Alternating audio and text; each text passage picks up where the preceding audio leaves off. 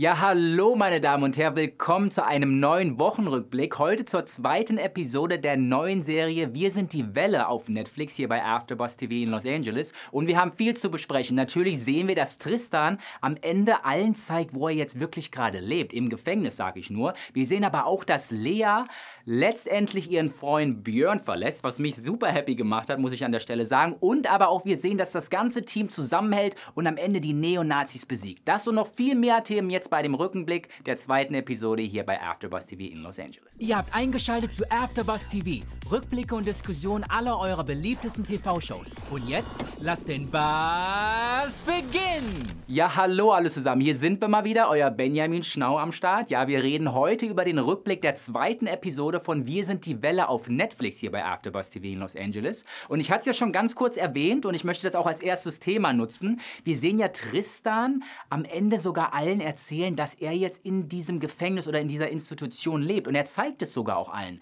Und das fand ich persönlich super überraschend, weil ich hätte das überhaupt nicht erwartet. Oder sagen wir mal, ich hätte es noch nicht am Anfang erwartet. Wir sind jetzt in der zweiten Episode und er zeigt ihnen das jetzt schon. Zeigt mir einfach persönlich, dass ich glaube, dass er den Leuten so langsam vertraut. Und ich glaube einfach auch dieses Team gefunden hat, mit denen er jetzt zusammen einfach das aufbauen möchte. Weil man merkt immer mehr auch, dass es wie so eine Art Rebellion natürlich auch ist. Ne? Das heißt, Hagen, Sasi, Lea, Rahim und auch Tristan als der Anführer sind wie ein zusammengeschworenes Team jetzt mittlerweile und gehen natürlich an die Front und wollen diesen Neonazis natürlich irgendwie auch besiegen und die Hölle heiß machen, Klo. Ne? Von daher super spannend, dass er das ihnen jetzt schon zeigt und auch die, das Resultat oder sag ich mal die Reaktion aller, als sie das sehen, fand ich auch super beeindruckend, weil ich hatte das gar nicht so erwartet, weil die meisten eigentlich da in dem Moment gar nichts viel zu gesagt haben. Also es wurde einfach so der weggeredet, sag ich mal. So hat sich das angefühlt, dass man sagt, hey, ist okay, das macht nichts. Ich, äh, bei mir zu Hause ist eigentlich schlimmer als bei dir, stelle ich mir gerade mal vor. Von daher fand ich super lustig, dass sie das einfach jetzt so weggeredet haben und eigentlich für gar keinen das irgendwie ein Problem dargestellt hat. Zeigt mir eigentlich auch, wie sehr sie an Tristan als Anführer glauben, als die Person Tristan und es keine Rolle spielt, wo er eigentlich herkommt. Ne? Herkommen, das ist auch das Stichwort, weil er erzählt natürlich aber auch allen im gleichen Moment im Vorfeld, dass er vorher in Hamburg war. Was ich auch interessant fand, weil er hat natürlich der Linkspartei so ein bisschen angehört und hat da auch mitgearbeitet und hat versucht natürlich die linke Partei auch stärker werden zu lassen in Hamburg, was natürlich auch wiederum Sinn macht, dass er jetzt gegen diese Neonazis kämpft. Ne? Und das fand ich auch, kommen wir auf Neonazis zu sprechen, auch eine super interessante Szene, als sie natürlich in diesem Fabrikgebäude sind. Ne? Alle haben Spaß, sie springen da runter und landen in diesen Matratzen. Und auf einmal kommen natürlich diese Neonazis rein und machen natürlich Stress, wie auch immer, ne?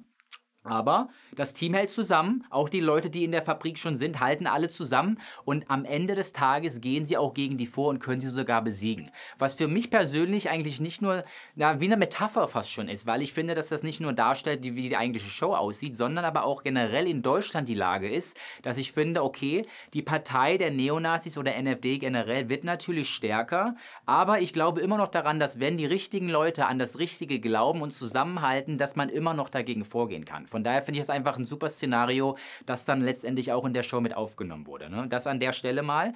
Und Lea ist natürlich auch dabei. Wir sehen aber im Vorfeld, dass Lea eine Entscheidung trifft. Und für mich eine der größten Entscheidungen wahrscheinlich auch für sie, weil Björn, glaube ich, dieser, ne, ihr Freund oder Ex-Freund ja jetzt, äh, auch ihr Tennislehrer war, aber glaube ich immer auch so der, der Mann an ihrer Seite. Vielleicht für viele Jahre schon. Und sie am Ende des Tages jetzt einfach sagt, hey, ich möchte nicht mehr. Ich mache hier Schluss und sagt das ihm sogar im Auto. Das heißt, er hält an, wir sehen das ja in der Szene, er hält an, sie steigt aus dem Auto raus und rennt sogar die Straße zurück und landet am Ende bei dieser Fabrik. Also das fand ich eine super Szene, weil es so abrupt war. Und es war, glaube ich, einfach so das Stichwort für alle, zu sagen, hey, oder auch für Lea am Ende, hey, das bin ich nicht mehr. Ich bin nicht mehr die, die ich früher war. Ich habe mich verändert. Ihr um mich herum, mit denen ich immer schon zusammengelebt habe, ihr habt euch nicht verändert, aber ich habe mich weiterentwickelt. Ich sehe Dinge anders. Und ich mache jetzt hier einen Schluss Schlussstrich und ändere mein Leben. Und ich war, das war eigentlich ein super Moment, weil ich glaube, Tennis für sie immer auch ein sehr großes, ja, Rolle, eine große Rolle gespielt hat. Ne? Und sie immer auch hinterher war, besser im Tennis zu werden. Und jetzt am Ende sieht man aber auch, dass Tennis für sie nicht mehr den Stellenwert hat, der, der es mal hatte. Tennis ist, glaube ich, jetzt in die zweite Riege gerückt und auch dieses Freigedanke, dieser Freiheitsgedanke, den sie jetzt hat, eine Rebellin zu sein, mit dem Team zusammen, ist, glaube ich, jetzt viel stärker als das, was für vorher eine große Rolle gespielt hat. Also wirklich ein sehr schöner Moment. Möchte aber auch in dem Zusammenhang auch nochmal zu sprechen zu kommen, dass Tristan in dem Moment natürlich auch jemand ist, der, glaube ich, jetzt, so wie es den Anschein hat, nicht nur darauf aus ist, in diese Schule zu gehen, um sich vielleicht die richtigen Leute zu suchen, mit denen er zusammenleben kann, um sich wieder ein Leben aufzubauen, weil wir erinnern uns, wir sehen auch in der Folge, dass er reintegriert werden soll in die Society, in die Community, in die Community. Das ist auch so eine Geschichte, bei der ich mir noch nicht sicher bin jetzt, ob er das wirklich auch so meint, weil wir sehen eine ganz entscheidende Szene, die möchte ich kurz ansprechen. Er ist zurück in dieser Institution, redet auf einmal mit dem eigentlichen oder mit anderen Insassen Benny und stellt ihn dann zur Rede und sagt, hey, Hast du Bock auf einen Deal? Möchtest du mit mir einen Deal machen? Möchtest du ein bisschen Business machen mit mir? Weil ich kenne reiche Leute an der Schule, in die ich gerade gehe. Und da habe ich mir die Frage gestellt, okay, warum macht er das jetzt? Und ihr zu Hause, vielleicht habt ihr irgendwie einen anderen Gedanken, aber ich habe alles das, was im Vorfeld er so gemacht hat oder wie er die Leute behandelt hat, auf einmal so ein bisschen in Frage gestellt, weil ich mir so denke, okay, machst du das nur, um an die eigentlichen Leute jetzt heranzukommen, von denen du dir eigentlich Geld erhoffst oder von denen du dir ein gewisses Business oder einen Deal erhoffst? Weil wenn ja, macht es natürlich jetzt Sinn, dass du mit Benny redest, weil so wie Benny den Anschein macht, ist das ein Drogendealer, so habe ich das jetzt verstanden, der einfach ihm jetzt so 300 Gramm irgendwie anbietet. Wir wissen aber nicht, was die 300 Gramm bedeuten. Ne? Auch nochmal an der Stelle gesagt, wir haben keine Ahnung, was die 300 Gramm bedeuten. Es kann im Prinzip alles sein. Ich bin aber irgendwie der Meinung, so wie sich das angehört hat, ist es für mich Kokain. Ne? Aber hey, was weiß ich schon, ne? sagt mir, was ihr was denkt. Was, was denkt ihr, was diese 300 Gramm sind? Ist das Kokain, sind das irgendwelche Art von Drogen oder ist es vielleicht was komplett anderes? Ne? Sagt mir Bescheid, schreibt mir gerne auf YouTube, ich antworte natürlich.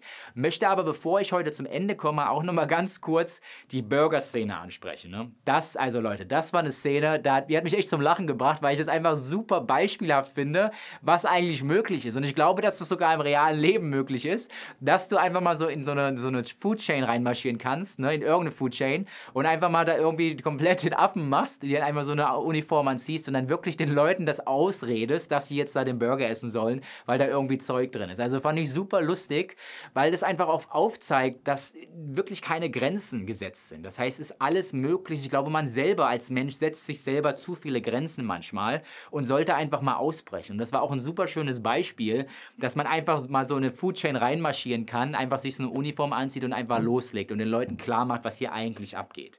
Von daher super Tristan an der Stelle, hast du super gemacht, fand ich super und möchte trotzdem auch nochmal an die Plastikszene erinnern. Ne? Das habt ihr wahrscheinlich auch gesehen.